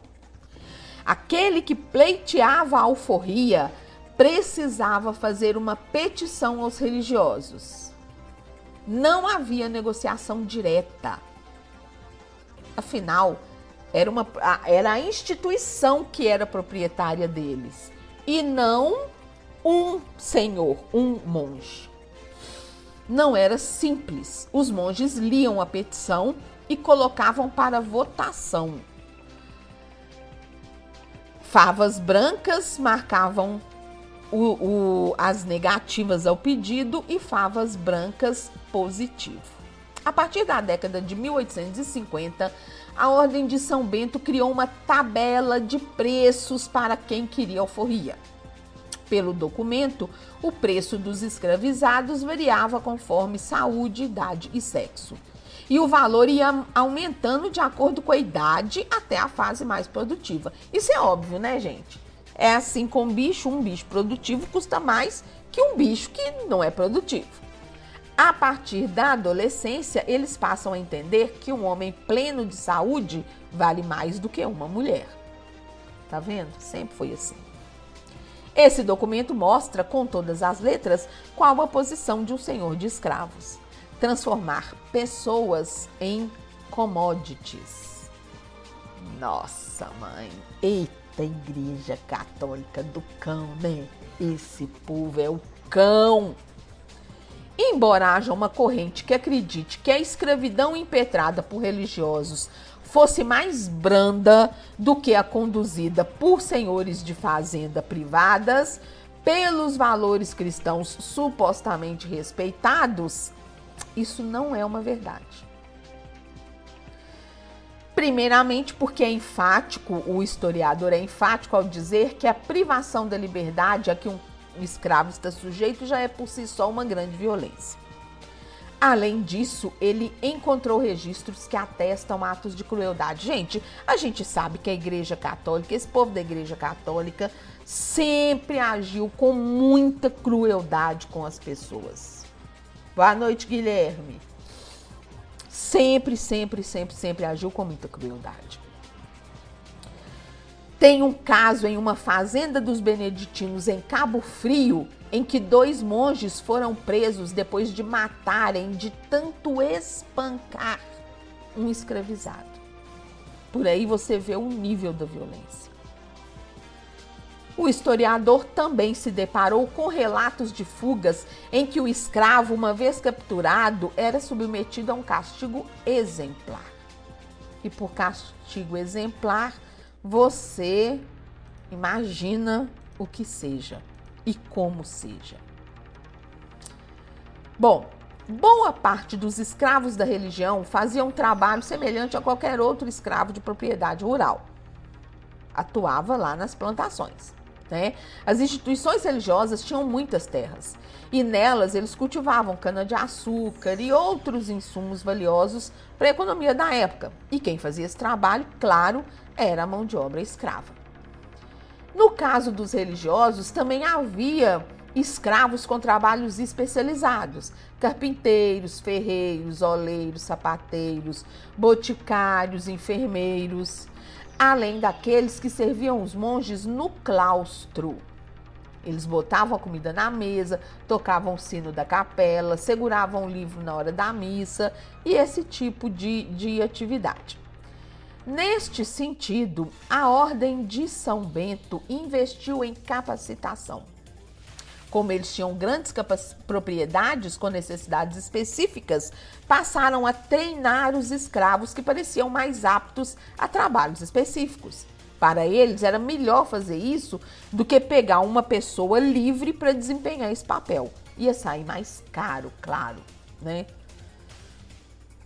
Esses que tinham ofícios especializados, eles também sofriam castigos. Há um registro de um monge que se dedicava a ensinar ferraria a escravos. E ele era tão violento que ele acabou sendo até retirado dessa função, de tanto que ele maltratava os escravos destinados ali a serem seus alunos. Gente, é, é, é, me assusta esse tipo de coisa. Sinceramente, me assusta.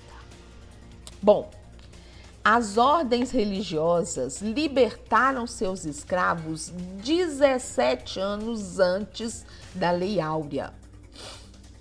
E foram exatamente os beneditinos os primeiros que, fiz, que libertaram seus escravos, sendo aos poucos seguidos pelas ordens, pelas outras ordens religiosas. E isso foi resultado de um embate entre a igreja e o Estado. Havia uma relação de tensão entre o Estado e as ordens religiosas. Nessa época estava ocorrendo um embate político em que cada vez mais a classe política e outros setores da elite brasileira acreditavam que os religiosos tinham propriedades demais. Mas é, né, gente? Uma pessoa que entrava para a igreja, ela entrava com um dote. Se ela recebia uma herança, essa herança, então ela entrava para a igreja, virava padre ou virava monge ou o que fosse, seus pais morriam e ela recebia alguma coisa de herança, isso era doado à igreja. Os grandes donos de fazenda doavam terras para a igreja. Então a igreja acabou sendo dona de muito. Gente, há casos nesses interior afora aí do Brasil em que a igreja era dona dos terrenos da cidade inteira. Até hoje a gente ouve falar de um ou outro caso desse. E aí, na época, a classe política e outros setores da elite brasileira começaram a criar casos com isso. Eles acreditavam que os religiosos tinham propriedades demais, escravizados demais e eram muito pouco produtivos. Por outro lado, o Estado via a chance de se apropriar das propriedades dos religiosos. Ao libertar os escravos, justo quando veio a lei do ventre livre, as instituições católicas geraram uma comoção nacional. A abolição não significa simplesmente uma questão humanitária por trás da liberdade do indivíduo, mas também uma questão de ordem econômica sobre aqueles que você deveria, teria de estar empregando. Esse povo não pode ser não, não. Você acha que a igreja católica faz as coisas por dó dos outros? Ah, sonha, jacaré, sonha. A independência do. Ah, perdão. O custo de manutenção dos escravos, em geral, era mais dispendioso do que importar pessoas de fora e pagar salário, no caso dos imigrantes, né? O historiador lembra que desde a independência em 1822, várias vozes começaram a sugerir que as, as ordens religiosas eram inúteis e péssimas administradoras de seus bens. E aí então começou esse embate que levou com que a igreja, no final das contas, libertasse seus escravos. Quando os debates entre a abolição sobre a abolição se acirraram, isso aí já em 1865, novamente as ordens, consideradas grandes escravagistas, foram colocadas na berlinda. Uma lei de 1869 instituiu que elas deveriam libertar todos os seus escravos no prazo de 10 anos.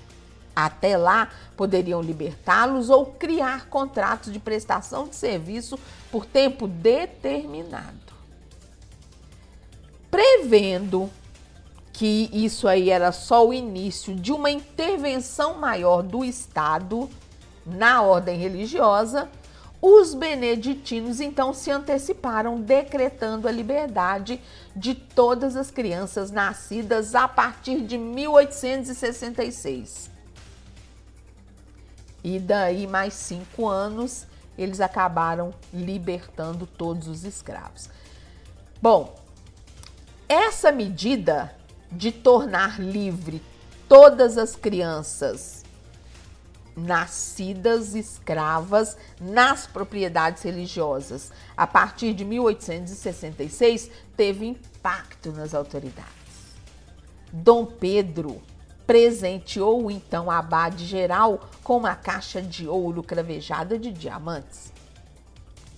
Já o deputado Tavares Bastos, que era uma voz abolicionista, declarou que o gesto era um ato generoso e solene e que deveria ser seguido pelas demais instituições. Até que em 1871 veio a libertação total dos escravos da religião. É, meu bem, é, meu bem, eu não sei você, mas fala em religião, eu arrepio até os cabelinhos da tonga. Porque esse povo é hipócrita e a história só confirma isso. E no final das contas, se você não pega um trabalho aprofundado desse, o que que fica na história? A Igreja Católica? Ai, a Igreja Católica libertou seus escravos 17 anos antes da Lei Áurea. Que instituição maravilhosa, né? Aham. Uhum.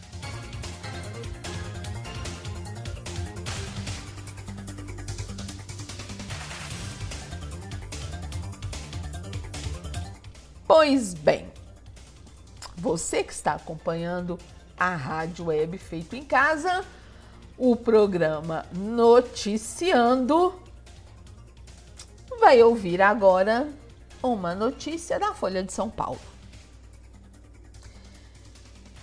Esqueceram dos homens. Eles têm 40% a mais de chance de morrer devido à Covid que as mulheres.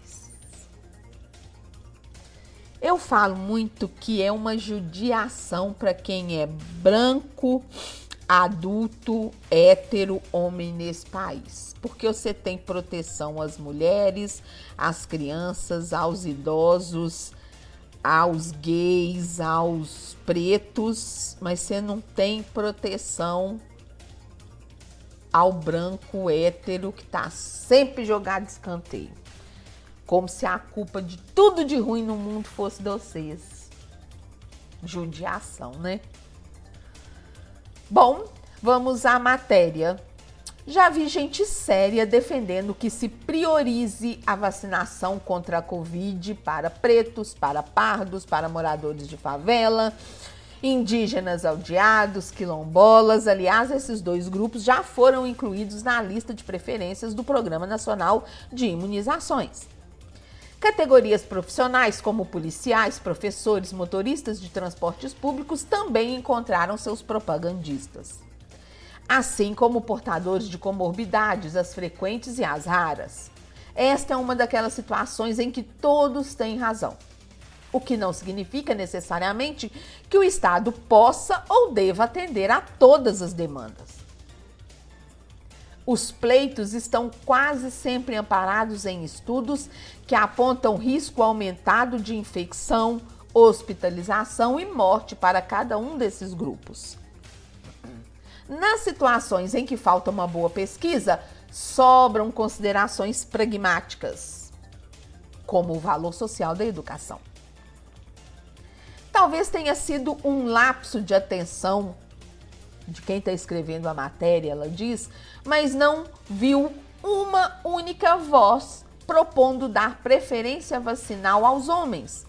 Muito embora pertencer ao gênero masculino seja um dos mais conhecidos fatores de risco para a Covid-19. Eu não sabia disso, você sabia? Rogério Comédia Anne Sanguinetti, Tatá Princesa, Gabriel Nonato, Cirlei, vocês sabiam dessa? Eu não sabia. Uma meta-análise envolvendo mais de 3 milhões de pacientes em todo o mundo, publicada numa revista, mostrou que os homens têm risco quase três vezes maior do que mulheres de irem parar numa UTI. Numa UTI e a chance deles morrerem é 40% maior que das mulheres. Boa parte da maior fragilidade masculina se explica pelo fato dos homens terem, em geral, pior saúde do que mulheres. Ô, oh, gente, e é mesmo. E é mesmo. Pelo amor de Deus. Homem não se cuida, gente. Homem é de lascar o cano Homem não tá nem aí para sua saúde. E aí, quando buscam ajuda, já estão numa situação mais grave e acabam de fato sucumbindo. Bom, a matéria continua aqui, né? Boa parte da maior fragilidade masculina se explica pelo fato de homens terem, em geral, pior saúde do que mulheres, acumulando mais comorbidades como hipertensão e cardiopatia variadas. Mas não é só isso.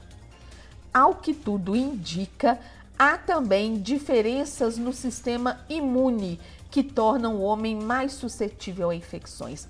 Vocês sabem que tem um vídeo do Átila e Amarino falando, é, explicando sobre essa questão do gene XX tornar as mulheres mais fortes para algumas patologias.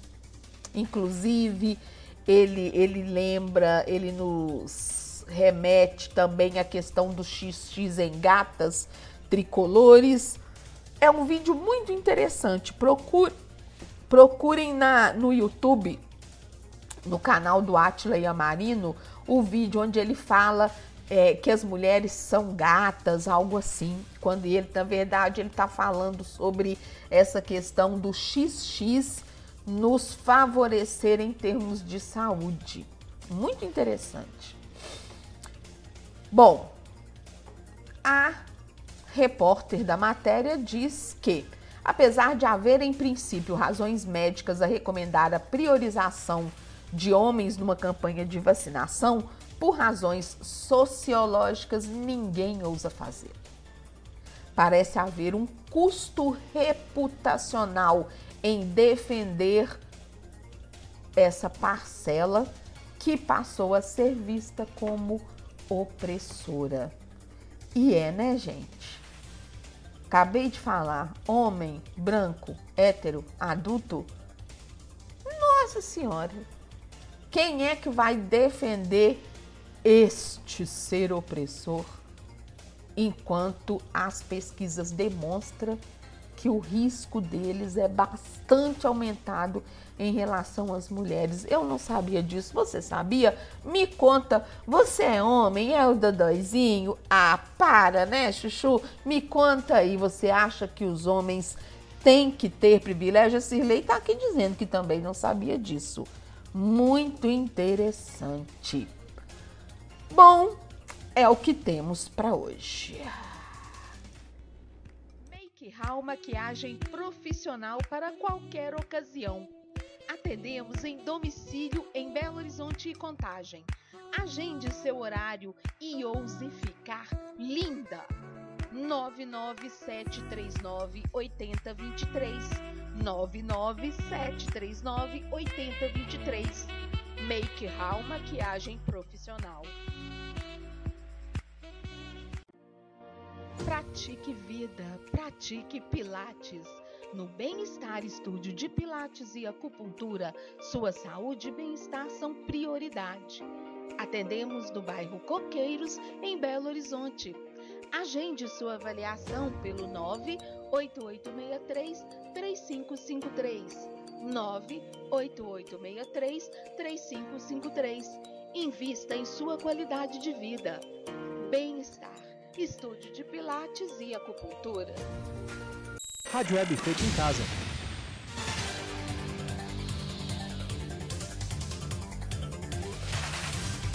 Pá, e você que nos ouve nesta noite deliciosa de sexta-feira, vai ficar agora com uma musiquinha deliciosa que eu separei pra gente assim dar uma espreguiçada fique com Skunk e a deliciosa Ainda Gosto Dela.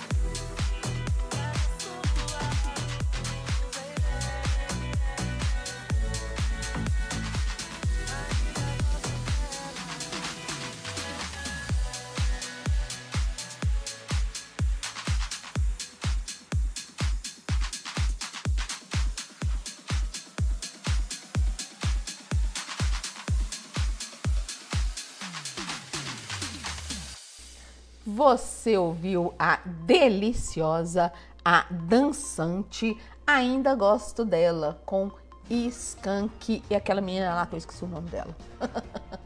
é, a, é a preta Li, né? Negra Li. Acho que é ela, mas não tenho certeza. Obrigada pela sua audiência e vamos então ao momento terapia. Na Rádio Web Feito em Casa. Momento terapia. Pois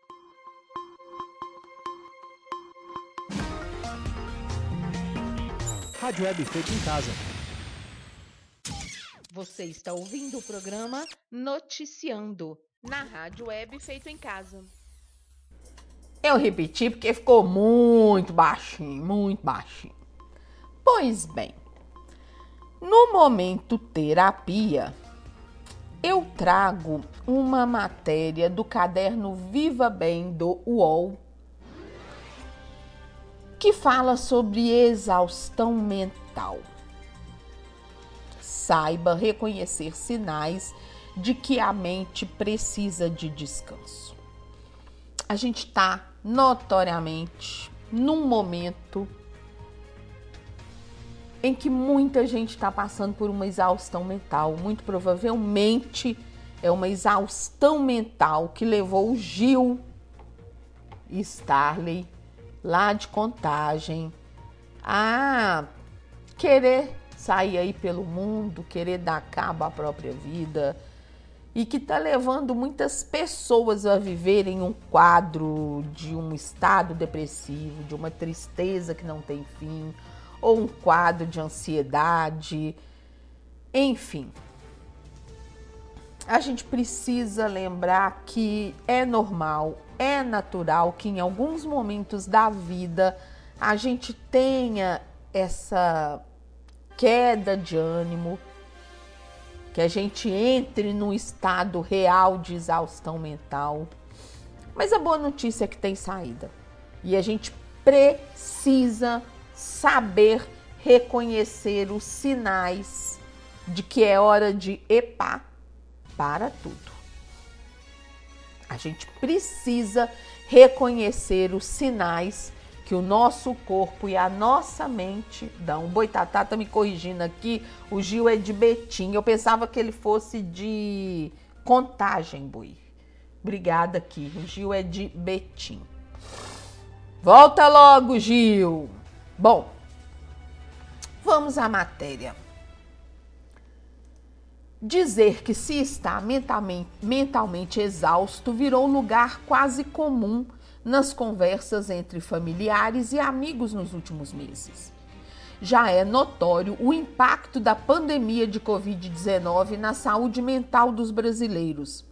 Mas há de se observar a linha tênue que separa um cansaço que pode ser passageiro de uma enfermidade mais profunda, capaz de se transformar em uma síndrome de Burnout, por exemplo. Sabe essa sensação de se sentir vencido, com vontade de sair correndo? A gente ouve bastante no consultório, diz a, psicóloga. É quase como se a pessoa estivesse fazendo tudo no piloto automático, como se a pessoa estivesse anestesiada. Não é psicólogo, é psiquiatra, perdão. A exaustão mental tem acontecido com bastante mais frequência do que as pessoas imaginam. Elas acabam não percebendo e seguem tocando a vida como dá. Esse é um pouco do relato do que passa Daniele Pereira, de 33 anos, que vive no bairro da Penha, na capital paulista. Ela acumula dois trabalhos, o de funcionária pública e o de tradutora, igual alguém que eu conheço, que é funcionária pública, é hipnoterapeuta, é radialista, tá fazendo uma pós, tá fazendo duas pós-graduação e outra graduação. Bom, ela é funcionária pública e tradutora e admite não conseguir relaxar a mente de verdade. A minha vantagem é que eu consigo. Eu sou meio workaholic, mas eu consigo relaxar minha mente até pela profissão, pela minha segunda profissão. Se eu não consigo de modo natural, né? Então, é, desliguei aqui a, a, o programa, vou ali comer alguma coisa, me preparo para dormir, a mente já vai relaxando. E se já não vai relaxando, eu tenho técnicas para fazer com que isso aconteça. Mas a maioria das pessoas não tem isso. E muitas vezes não consegue relaxar a mente de verdade. Porque assim como o corpo, a mente também precisa relaxar. Quando eu estou atendendo no consultório, quando eu estou colocando a pessoa em transe hipnótico, eu faço relaxar corpo e também faço relaxar a mente. Porque às vezes o seu corpo relaxa, mas a mente tá vendo um pensamento, outro pensamento, outro pensamento. Não, parou. Tem que parar tudo. Porque isso é fundamental para sua saúde. Mas continuando aqui a matéria. Ela admite, essa paulistana, que não consegue relaxar a mente de verdade. Diz ela: começa o dia até que bem, com a cabeça vazia e vontade de viver mas em uma hora já estou ansiosa, lidando com várias demandas do trabalho que me esgotam do nada, por mais simples que sejam. Me sinto super exausta, tanto física quanto mentalmente, mesmo fazendo yoga, pilates e terapia. Então vejam, ela até busca ajuda, mas isso não está colaborando. A yoga não está ajudando, pilates não está ajudando e nem terapia. Consegui tirar férias e viajar pertinho, mas nada de me desligar e dar o descanso que eu lembrava que conseguia ter antes. Gente, um final de semana meu, eu me desligo tanto de tanta coisa que na segunda-feira, quando eu retomo o trabalho, parece que eu fiquei fora uma semana. De tanto que eu consigo me desligar. Isso é importantíssimo para você não se desgastar mentalmente com o trabalho. É importante que, ao fechar a porta do consultório, ao fechar a porta do escritório, ao fechar a porta do trabalho, ao tirar seu uniforme, você já ocupe sua cabeça com atividades totalmente diferentes porque no dia seguinte ou na segunda-feira, quando você retomar seu trabalho, você vai descansar. Às vezes você tá com o corpo cansado, porque pobre, né? Como é que a gente fala? É, enquanto carrega, como é que é? Pobre, enquanto descansa, carrega pedra. Então, às vezes, você chega na segunda-feira cansado, principalmente mulher, porque lavou, passou, tudo que não faz durante a semana, faz mas a cabeça descansada, justamente por ter se ocupado com essas outras atividades que te cansaram o corpo.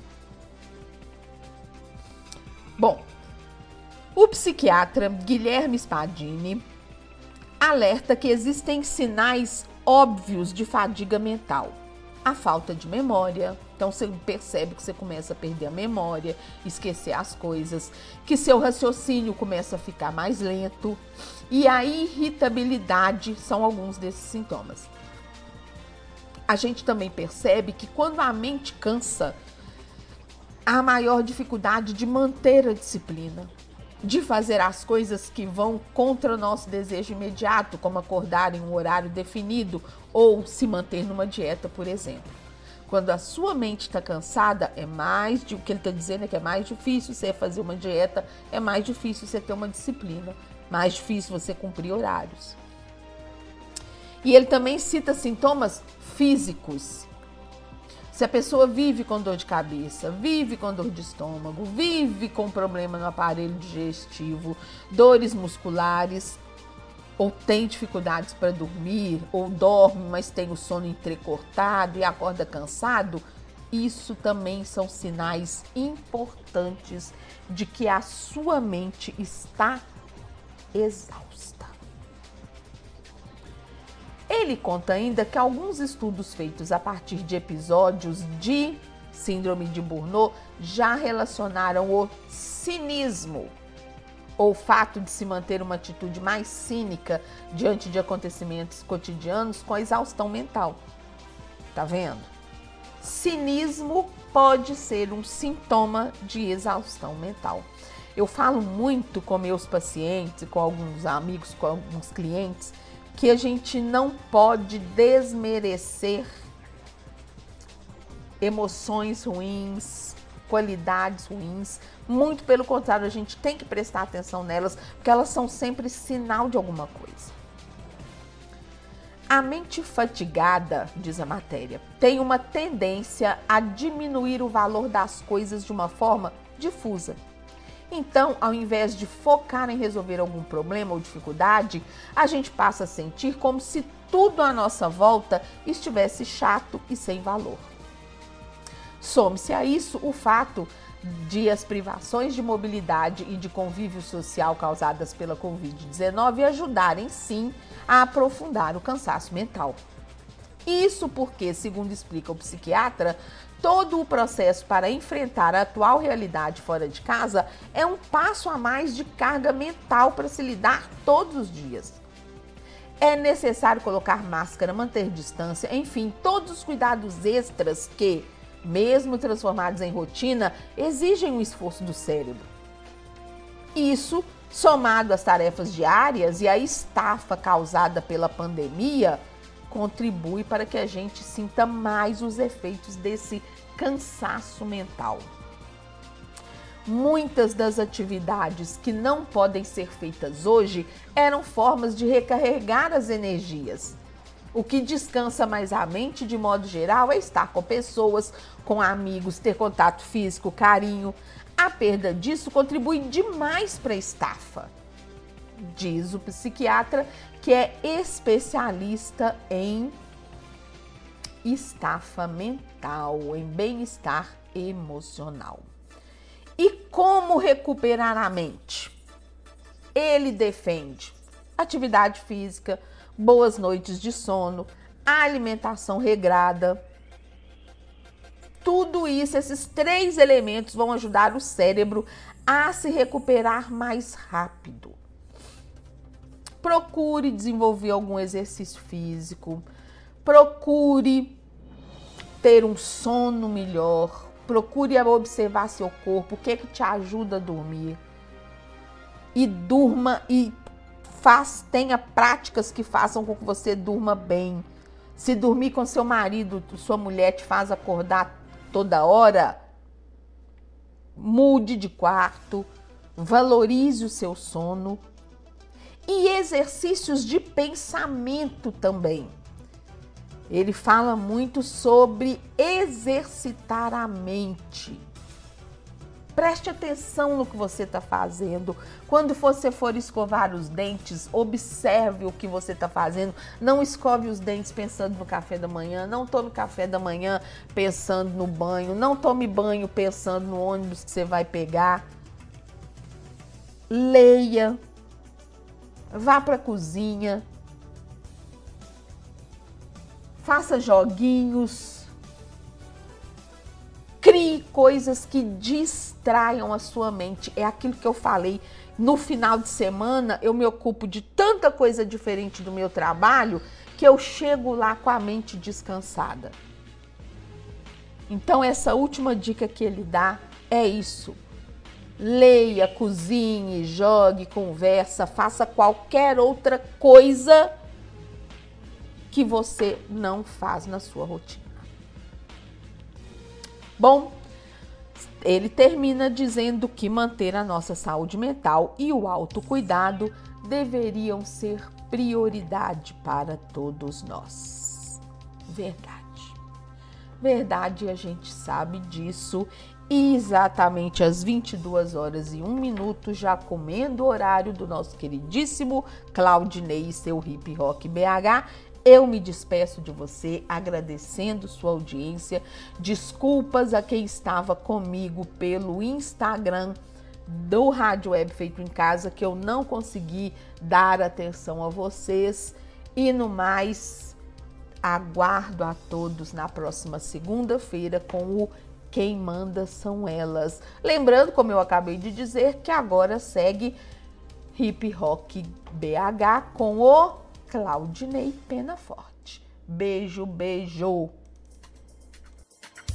O Noticiando se despede agradecendo sua audiência e participação. Me siga no Instagram, arroba noticiando.adrifernandes e no canal Adriana Fernandes no YouTube, onde você encontra também aulas gratuitas de direito para concursos públicos. Te aguardo por aqui na próxima semana. Continue prestigiando a programação da Rádio Web Feito em Casa. Na sequência, morra de rir com o programa do Batora. E amanhã, sábado, às 15 horas, tem a Hora do Rock com Léo Moreira e Sereno. Bye bye!